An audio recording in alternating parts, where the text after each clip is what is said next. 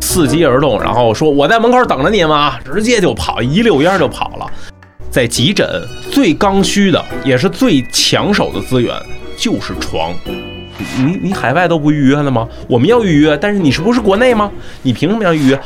出门就跟家属说准备后事儿吧，没那没有没有这么说的，压力的逐级释放。就是搞科学，就是相对容易一些；搞科普很难。哎，收听本期播客的朋友，如果您有医疗方面的一些问题，可以在我们的下方进行留言。对，如果选中了，送你一个小花花。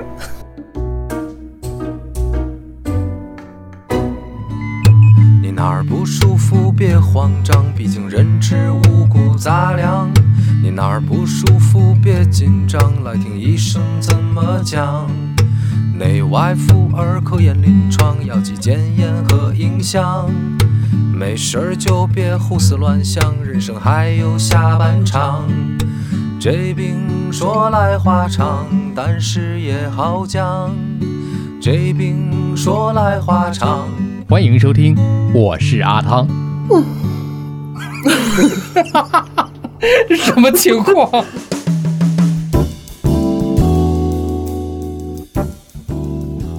第五期，呃，尹老师刚才说到有很多的术语，包括有很多的医疗，在医院上面会有一些人觉得自己，呃我说的对，但是你们大夫说的不是那样的。我我查了，我有宝典，嗯我有我有书籍，我有文献，啊，我在其他的地方、其他的地区和国家怎么怎么嗯样，到你们这儿来，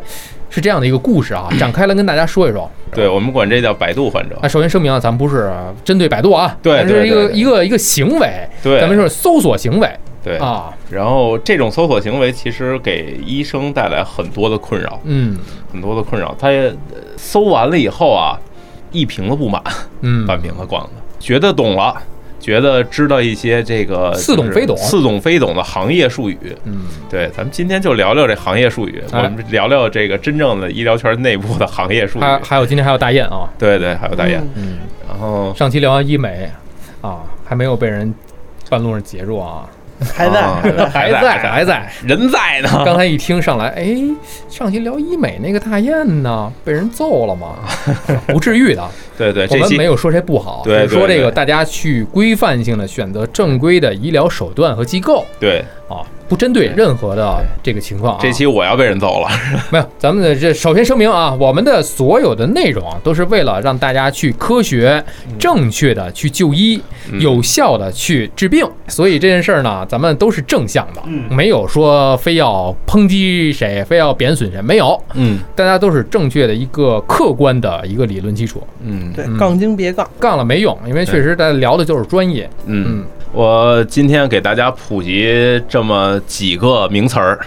几个我们的医疗医医医疗圈的一个那什么，得首先一个啊，嗯算这是个黑话暗语嘛。呃，算是你看，这就是绝我对这行算是说那来个话，长里面的一个精髓。哎，对有很多的人不太了解，对比方说在其他的一些个行业里面的一些个自己的操作，说出来呢，不是我们去，我们没有节目，对，不是去揭发谁谁谁，嗯嗯，还是那句话，就是让大家可能探索一个未知的领域吧，对对对，听个乐儿，听个乐儿听就个完乐了。儿，但是不代表所有，只代表我们眼前儿这点事儿。一行有一行的春点，一行有一行的吊坎儿，对，哎也许还不是这一行，咱们就是从主观意愿去出发，也许就代表咱们某些单位嗯而已，对或者是某些科室、某些知道的同事，嗯，嗯哎嗯哎，对，说到，呃，说到吊坎儿，啊嗯，我们有时候自己也用那个老的吊坎儿，因为就是北京的医院，嗯，然后有很多老北京人。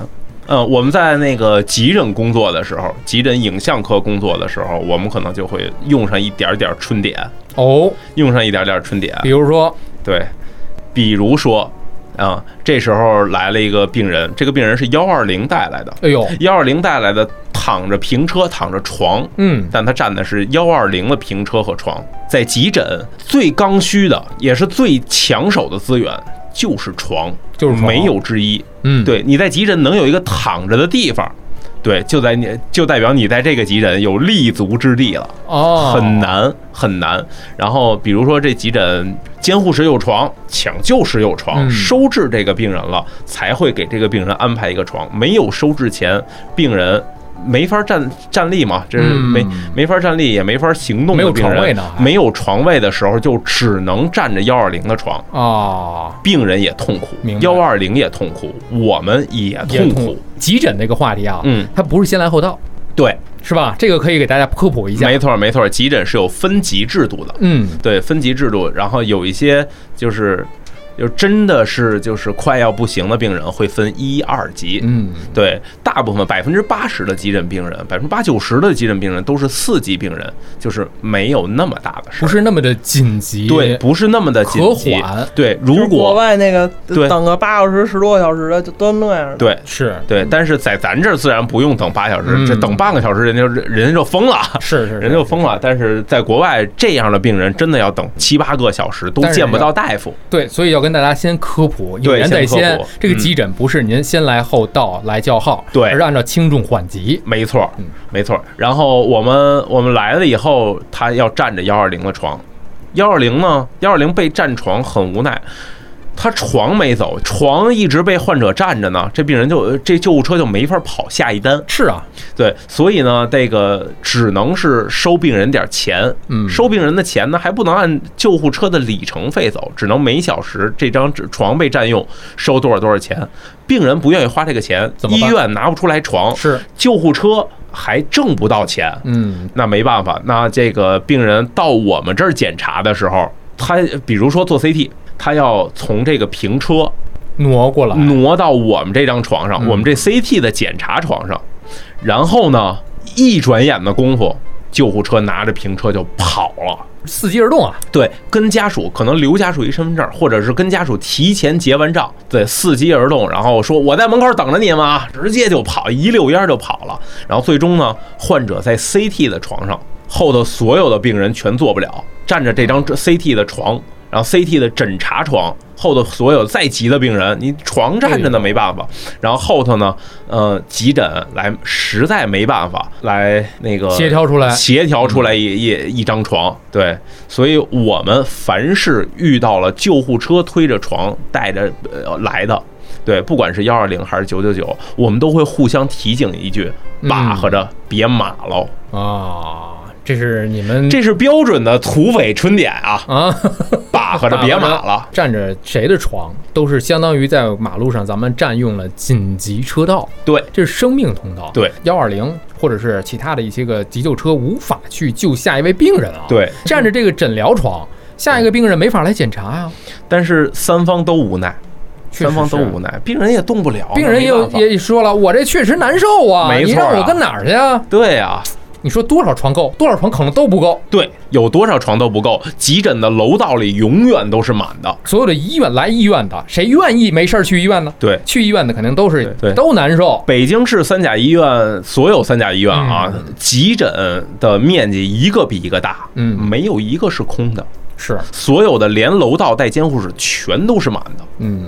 就是那句话嘛，对合理有没于市场见，没错儿，没错儿，有多少的床位资源都不够，嗯，永远都不够。永远都不够。这个头疼脑热呀，都避免不了。对再说一个这么大的一个城市里面，少不了一些个对着急的它疾跟病也好，对它跟北京市的人口永远没法达到平衡。确实是。对，这人口基数太大这了。是一个刚需啊，所以在这里面对也给大家解释一下这个问题，对它不是这样算数题这么一对个算法，对对，相同的就是，你想想北京市有多少人，全北京市有多少核磁共振，啊，，对，一共也没多少台，所以所有的所有的医院都要预约，嗯，都预约很长时间，大为家什么都核得磁排机器队。少呢，是因为太贵了，对，是一台能够核，磁至少上千万，嗯，至少上千万，而且就是不是做几个病人，因为国家对三甲医院的那个价格管理是非常严的，嗯不是做几个病人就能回来的。而而且就是大部分病人至少得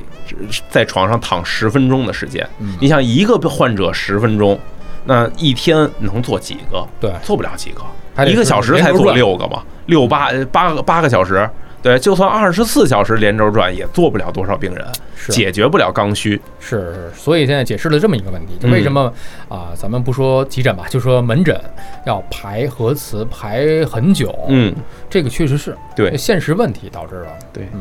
就是刚才说到这个幺二零拉着来的这个，，嗯对，把和着别马了。嗯，相互体谅的一个过程，对，没错儿没错儿。再说一个，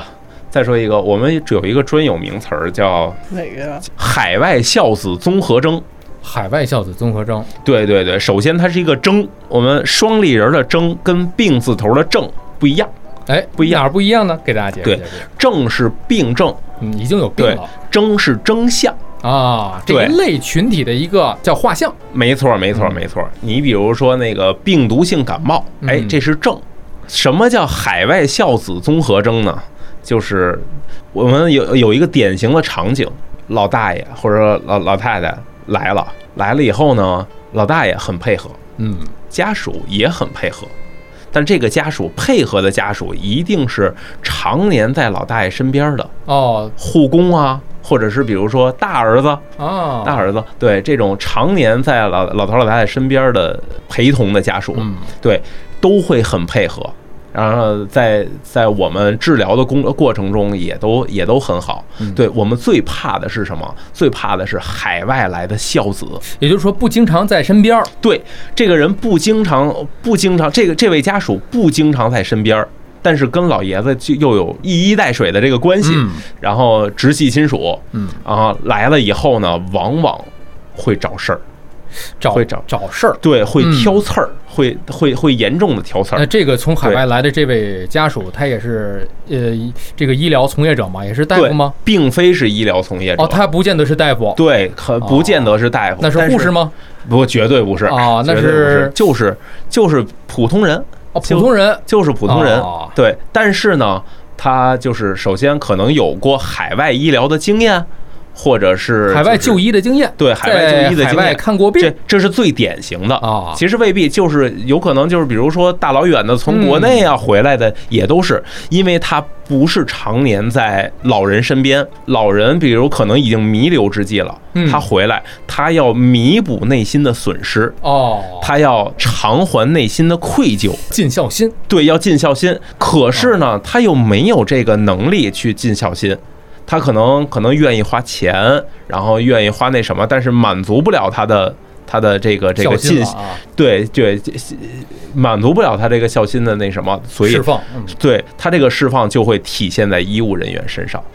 他会找你各种刺儿，哦，对他会挑毛病，他会挑各种挑你的毛病。这个不对啊，这个这个这个大夫你这样做不对，我我之前是不是这样吧？对，没错啊，，我之前在哪哪哪哪儿的时候，人家给我是那样做的。对，你们对这个对药，哎呀，这吃了半天也不管用的。对这呀嗯为什么治疗这么长时间，是不是还没有见效？对那你问为什么不给他做手术，或者你嗯做了手术，为什么这种这种情况你不做微创不就行了吗？为什么对要？，然后比如甚至说，呃，在抢救室会会特别常见。然后比如说来任何一个科室都是，对你这 CT 为什么没有消毒？然后你这个你这个屋为什么为为什么这么冷？我说我说实在没办法，您暖和了，机器就不干活了。啊对我或我通常会这么说，或者是啊，你你这个你这个楼道为什么为为什么地不打蜡？哦，地就地就打了，就地还要打蜡。对，哦就就这种就这种奇怪的那要求还是种，比较比较比较对对对比。较有要求的啊，有对要求，就是有要有打蜡。有特别有有特别奇怪而又特别高的这要个瓷求。砖为什么要用这个颜色对呢？对我，觉得你这个为什不么好为什么没有专门的人来给病人倒杯水？哎，为什么是三十八度的水，不是三十九度啊，的水？对对对对啊对对，对，大概就就是就是这么个情况挑刺。儿啊，，对，他会他会挑挑刺刺儿儿，啊所以我们管这种这种典型的情况叫海外孝子综合征。嗯，对，然后比如说刚才说了，我们磁共振要约，这种海外孝子就会显示跟病人那什么，凭什么你们要预约？嗯为什么你你们要预约？我说你这你你海外都不预约了吗？我们要预约，但是你是不是国内吗？你凭什么要预约？我我老人病得这么重，你们难道不就不能照顾一下吗？嗯，这时候我们就引入了另外一个暗号。这时候大夫不会直接拒绝你，大夫明知道约不上，这时候临床大夫会给我们打一个电话，哦，这个电话开免提，嗯，对，然后打过来说，呃，你好，我是比如说外科的，嗯然后我是急诊外科的，然后我要我这儿病人有一个着急的病人嗯，啊，他是什么病呢？他是呃晚期肿瘤。对，原则上晚期肿瘤是预约，嗯，它并不属于就是马上马上那个那个就是急症的病。对嗯，这个病人晚期肿瘤，然后呃很重，家属呃呢也很着急，听说了吗？家属也很家属也很着急。对啊这种呃那个，您看，您看那个，今天可以有空加一个吗？我说，我我就会跟他说，实在对不起，实在抱歉，我们这儿已经那个加满了，今天的所有预约都是呃呃都嗯都是已经满排完了啊都都已经排完了。您让他正常正常登记，然后那个我们会给他安排尽早的时间。对，这嗯其实就是我们的一种暗号，也是对病人压力的一种释放。嗯，医生那边并不是没有帮你，对，他帮你了，他帮你了，他而他替你打的这个电话，他尝试解决问题了，但没有解决，不是我的问题。嗯而且你们那边呢，也是，就是对客观来讲，我确实是没有这个缝儿来插这个针了。没错，没错。实际上，我们双方呢演了这么一小出戏，嗯，然后让他对自己的要求有一个结局。对这种就是说白了，就是一个双方配合的婉言拒绝。那样去讲他无法接对受，你直接婉言拒绝，一定难以接受所以。这就是语言的艺术啊。对，当然这这绝对是语言那的你艺们术，这个种真沟的通是技巧啊，讲究四门功课呀。对对对啊，对坑蒙什么来着？是吧？ 说学逗唱啊，煎炒烹炸呀。对，就是很多的事儿吧，不能直白的这样去说，对说的要委婉一点。对对，没所以错。这里面不是为了咱们不是为了骗人，嗯不是为了糊弄人，是让他更好去接受一点，是吧？谁都能理解，作为家属，作为病患。所以我们着急我们在沟通的技巧上有好多的自觉，啊，就是几自觉几自觉的。哦，对，首先首先，比如说对于对于那个危重病人的那个家属，怎么跟他说？嗯，对，这是有那个叫压力的逐级释放。压力逐级释放对啊，对，我们要一点一点跟他渗说。透。对，一点一点跟他说，不能马上跟人说你你病人下秒钟就死。这这这对就不不不对，这不肯闹了啊定那什么，对对对，这个就对，是出门就跟家属说准备后事儿吧，没啊那么没有没有这么说的，压力的逐级释放，所以说啊，这个临床医生啊，对于病人还有这个病人家属来讲，嗯说话真的是不能随便说，对，不能那当随然了，你你说的每一句话是你工作当中今天可能说了一万句话，其中一句，嗯但是对于家属来讲，这句话就可能要人命了。没错儿，对，所以好多家属都说说你别老跟我这打官腔，别老跟我说这官话。嗯，其实他不是说官话，是有些话不能说，就只能是按照这个规范的流程告诉你。对，你让我说点题外话，我说不了。因为有很多的话吧，你说多了，他会往另外一个方向去理解，对但是你又没有办法给他这这掰开揉碎的去讲，没错儿是怎么醋打哪儿酸，盐打哪儿咸，你嗯对只能说是按这种程序来给他讲这个事儿，对对嗯对吧？你说你说多了，人家会来胡思乱想。对，那你说过度哎解读，对，有可能说，哎，其实这个问题不是那么的大，他可能会觉得，哦，没问题，大夫说了这事儿就没问题，对，对对吧？他就会往自己愿意相信的方向去理解，没错儿，都会有误导。没错儿，为了不误导病患，还是嗯客观的就、就简单的去客观去描述就好了。，对，所以我我对于我们来讲，比如说患者做完了检查，问我们大夫我这有事儿吗？这是最常见的。啊，对，大夫，我这有事儿吗？那我们只能说您等结果，嗯这绝对是典型的官腔儿，这绝对是直面的拒绝。嗯，但是我们没办法，只能这么说。您等结果，我这图像没出来呢。其实也是，你刚才还是第一趴说的那个问题啊，嗯就是人大大夫、小大夫，啊您等就写写报告，对还是基依据您挂号那临床大夫，只有结果盖了章的那张纸才有法律效益。嗯，对对。而且这个东西也不是说这个结果怎么怎么样，大夫临床大夫说一定会怎么怎么样，没错要结合您自身的情况前没错前文后文来判断的。对，因为在急诊比较常见就是什么，就是呃比如说做个头 CT 的，嗯然后一般都是那种怀疑可能脑梗啦或者出血了，然后来做头 CT，然后他做完以后，我们就会告诉他说啊，两个小时取结果。他要说。啊，我们这个怀疑出血呢，说要是等俩小时要出了什么问题怎么办？你们负得起这责任吗？但我们也只能跟他说，您出结果再那什么，有问题的话我们会跟大夫联系的。对他就觉得你在跟他打官腔，但其实不是那么回事。就是没错如果是那种真正的有，就是一看到图像不确实好有出现，呃我们会给有马上联系大夫打对电有话嗯对，吧我会给他大夫打电话说这个病人是什么什么情况，然后你再让他的临床大夫跟病人和家属去嗯沟通。这样的话，我们跟大夫直接沟通是减少了最大的误区，因为病你告诉病人，病人再去传话，那可能就会变味儿，因为毕竟不是有医学背景嗯的，就说话不统一。所以如果真有问题，我们会第一时间告诉大夫，而不是告诉你。嗯，跟他只能说你两个小时取结果，有什么嗯问题你找大夫。其实这个啊，就是对于这个任何一个科室的这个医疗从业者来讲，嗯，他面对疾病的时候，都会比可能跟患者是一样的，都很着急。嗯对但是因为大家要解决同样一件事儿嘛，你看我作为在医院里面我工作，我不能说见死不救，我也不对能说怎么这个与病去抗争是天职啊，嗯，就是要就紧锣密鼓的去联系。如果一旦发现这个这个片子不好，那肯定会第一时间联系大夫，你得赶紧去做什么样的一个对处理。对，要比你患者，你等会儿我再告诉你，因为你告诉你解决不了这个问题。对，因为这个东西在医院里边叫危机值报告制度，就是嗯如果有真的是急的问题的话，要怎么怎么样，这都都是你有看相还关是规有定流的。程的，还是有对程序，的。我们有我们有完但是我整的们流不可程。以就是口头直接告诉病人，哎，你这个出血，你这个怎么怎么样了？嗯，对我何尝不想跟他说，你想吃点什么，吃点什么吧？对，但是你不可以这么 做。对，最最终的这个解释权还是在于这个临人对家因这为挂号这临床其大实夫。换位思考一下，咱们不说那种大的东西啊，就是说说小的啊。首先，你找这个大夫看病啊，这些大夫肯定不会说给你往坏了治，因为对，从自身角度来说，从大夫自身角度来不能砸自己说饭碗啊不能砸自己饭碗啊，嗯自己的招牌不能砸。对然后其次，你要是住着院的，你不能说老想着说他就是为了多收你两天住院费什么的。首先，住院费没几十块钱，第二个是三甲医院全部都不缺病人，他不差你这个病人。你收、对重收一个病人，可能收费就是重新来一遍嘛，肯定可让你早肯定会点比早你点出这个院。啊对肯定你占着人家床，人家也着急。 对，而且人家也不会拿自己的招牌然后来砸的，所以你不要想说这大夫为了多收费，然后多怎么怎么样，不至于。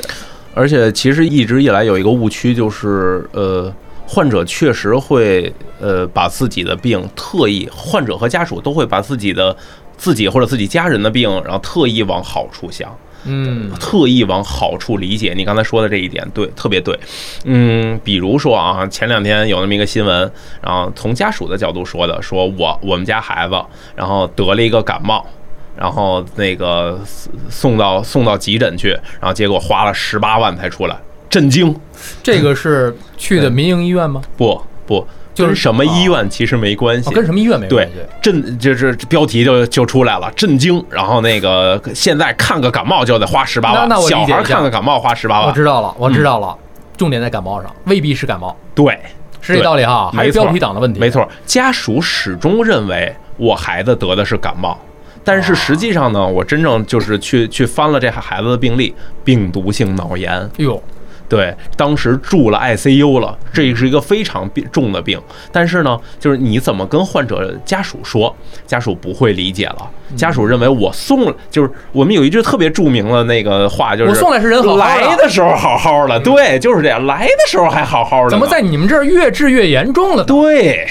对，就是就是就是这样。然后那个孩子进了 ICU 了，然后经过经过好几轮的抢救，然后现在才抢救回来，最终花了十八万。但是对于家属来讲，我永远是认为我孩子就是得了个感冒来的。是嗯因为这个问题，之前在这个影视剧里面也看到过，嗯就是关于唐医生的一切。嗯呃，这个部剧我前两天看了看，包括一些社交媒体上评价，还是就对于他的专业基础还是评价比较高的，因为他以这个北京的一家心外的医院嗯为背景嘛，是阜外还有安贞嘛，嗯两个比较头部的这个心外的这个，呃，而且里面会有一些细节，就是可能家属把孩子送过来的时候还好好的，由于治疗的过程当中可能会产生一些个药品的一些个副作用或者怎样的，嗯可能会面对一些另外的一些后果，比方说截肢啊或怎样怎样啊，这这个能体会家属的这么当时的一个心情。我对送来的孩子，我就是当时心脏不好，你怎么给我们截肢了？对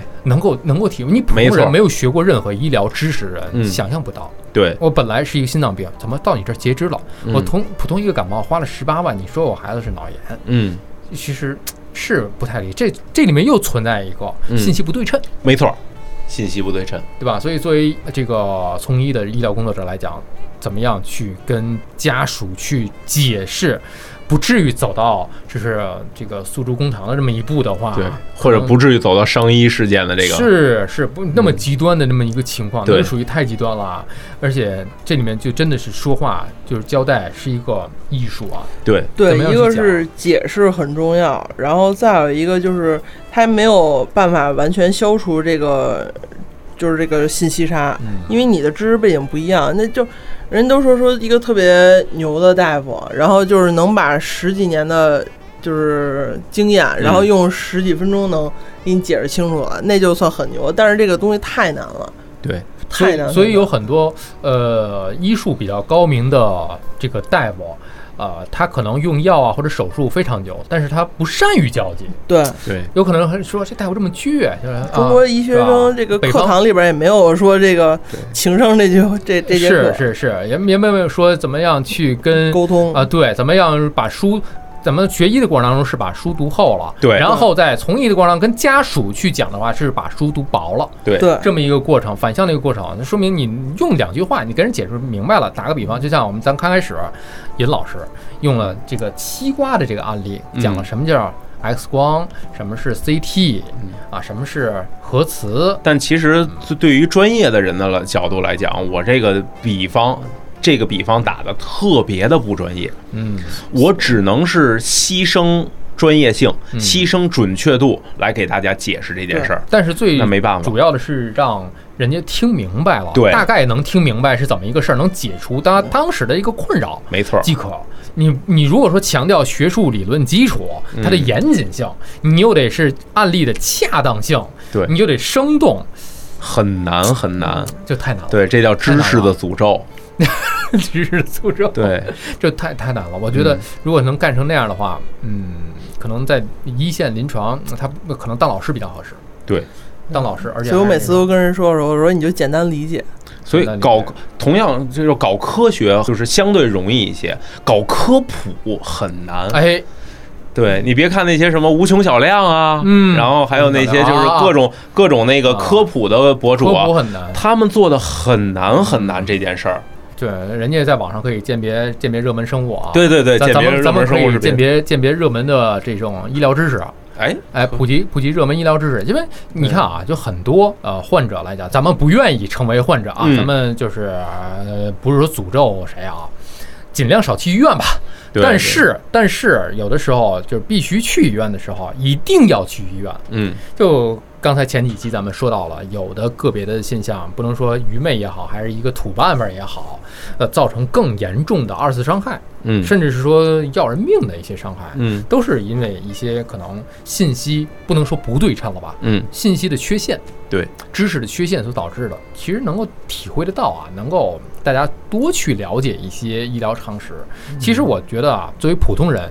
第一要掌握的可能是急救的一个知识，因为我上大学的时候又有一个选修课，我选修的是急救。嗯要知道怎么样去啊，用这个呃除颤仪，嗯怎么样去心外按呃压心外按压嗯啊，怎么样去这个呃这这这些个东西，嗯我觉得这是最关键的，因为现在我们大家如果去一些游乐场玩儿，就是你比方说就近的吧，环球影城，嗯，你走两步就会看到 AED，哦，AED 系我统觉得这个是必要的。嗯包括有一些个地铁站，可能走走几步可能会对看到一个 AED，可是关键现在 AED 普及还不够，就是普及使用方法还不对够。就这么说吧，即便它已打开之后，它会有语音的这个提示，嗯那有的。大多数人，我相信可能还，嗯呃，也我们也不愿意使用啊，最好是不使用。嗯呃大家最好没有这种情况，但使用的时候可能还会茫然，对，不知道你这个两个贴纸它都用怎么贴，对然后是不是人什么时候离开，什么时候再紧接着去给他胸外压，保证他的脑部供血，很多大多数人是不知道的。所以这里面我觉得，其实像这类东西，作为播客来讲，嗯可以跟大家去多聊。对，我们其实说的是，可能大家可以提供一种啊，说说这个平时用的一个黑话暗语，其实它不是黑话，也不是嗯暗语，只是说便于医疗从业者去沟通之间去沟通，便于跟患者去跟家属更好的去阐述对。一种借助的手段。其实语言这个东西确实是个艺术，对，不过其实说到 AED 那个，它还有一个法律风险在里边儿。嗯，对，也不能说是法律风险，可能是，可能是就是现在，就是真的有人躺下了，真的旁边有 A A E D，有人会救吗？嗯，对，就跟老人老人倒了服不服似的。是是是，对是有真的争议的，对，现现在还还是还是说有争议的，大家嗯害怕这个风险。嗯，对，所以就是法律逐渐在向那边好的方向发对展。对对，对，我是同样医疗这边也一样，医疗这边相关的法律嗯也在逐渐向好的方向发展，没错然。后也在向保护保护医生这方向发展。对，呃，而且多说一句啊，嗯现在就是为了普及这些个呃医疗常识吧，是有一些网站可能会嗯有一些个提供一些个专业的一些个内容，嗯可能有的人头疼脑热了，自己会去上网查。嗯，怎么怎么样？可能嗯坊间流传一句话，你去某网上一查，全是癌。对，嗯哼，就这是什么？就是你们有那种医学生也是，有没错那种叫什么宝典医学大典综合征。医学大典综合对症对，啊这是另外一种综合征 啊，又出一种综合哦征。对，其实它是一种心理学现象。嗯对，这种心理型学现象好像还有其他的解释，但是我们一般一般都这么叫。对，就是你翻开医学的书，看哪篇儿都像自己，嗯看哪个，比如说极其少见的疾病，什么什么安卡相关小血管炎，然后那个一看底下这这这些症状，哟，这不是我吗？嗯都像对对，这这翻再再翻开都像下一篇，什么什么什么，就是小的小的什么什么病，然后就以以那个，比如说以某位大夫的名字命名的，极少数，嗯全世界几亿人就那么一两个的病，然后一看这症状，哟，这不也是我吗？嗯对，其实就是就是我们在我们在调查，就是。呃，我们在自己搜索的过程中，尤其是搜索自己症状的过程中，然后跟刚才我说的，就是就是往往小事儿那么说是相反的。嗯。是相反的。我们我们就是有一个小小的症状，然后在搜索的时候，往往会往大了搜索。一看，所以说现在就是那句话嘛，网上一查自己什么病都是癌，对所以还是不要乱查。对，我们其实也可以相信网上，但是要、要有筛选。对，科普确实很难。行吧，咱们今天先科普到这儿，嗯，科普了五期啊，科普，科普了五期，从五十一期到五十五期， 嗯，咱们可以后面先休息休息啊，咱们回头再接着科普。有机会的话，真的是有新鲜的这种案例，随时咱们跟大家来做医务室。好嘞啊，医务室，好嘞，哎你，你应该征集一些问题。对，那大家有问哎可题以可以在底下留言。对，啊，收听本期播客的朋友，如果您有医疗方面的一些问题，可以在我们的下方进行留 言。对，如果选中了，送你一个小花花。我以为送什么呢？还小花花 就是啊，好歹好歹送人送人 AED 不合适。送你一个我真正的谢谢。 真呃不是真正的真正的 AED 大概得大几十万，大几十万，呃，十至少十几万啊，所以前两天便携式没的有没有十几万十几万，那真的便携是得多少 A 钱 E D 不都是便携便越便携越贵。就是那环球影城它往上挂那对个对一个对，得多少钱？那个那那几万个块也钱是大几万啊大几万。然后那个就是越便携的越贵，十真真的真的得十送人几一个万体。温计，哎，然后前两 你天凉了发烧了，去不去发热？ 前前两天有一个那个网上说摩托车被拦了，因为它非法改装。啊非法改装成类似于警车的模样，然后但是呢，他是穿了一个黄马甲，然后到处做那个就是急救，哦，到处做义务急救，然后他开着摩托车给那个就是救护车开道，哦，然后这挺好这个人其实特别那什么，他随刑法车仗义那种，他对他随车就有一个那个 AED， AED 但是就是因为他被那个警察拦了，然后说他非法改装什么之类的，网上对他的风评特别不好。啊所以还是要合规。合规。首先你也去交管所备案。啊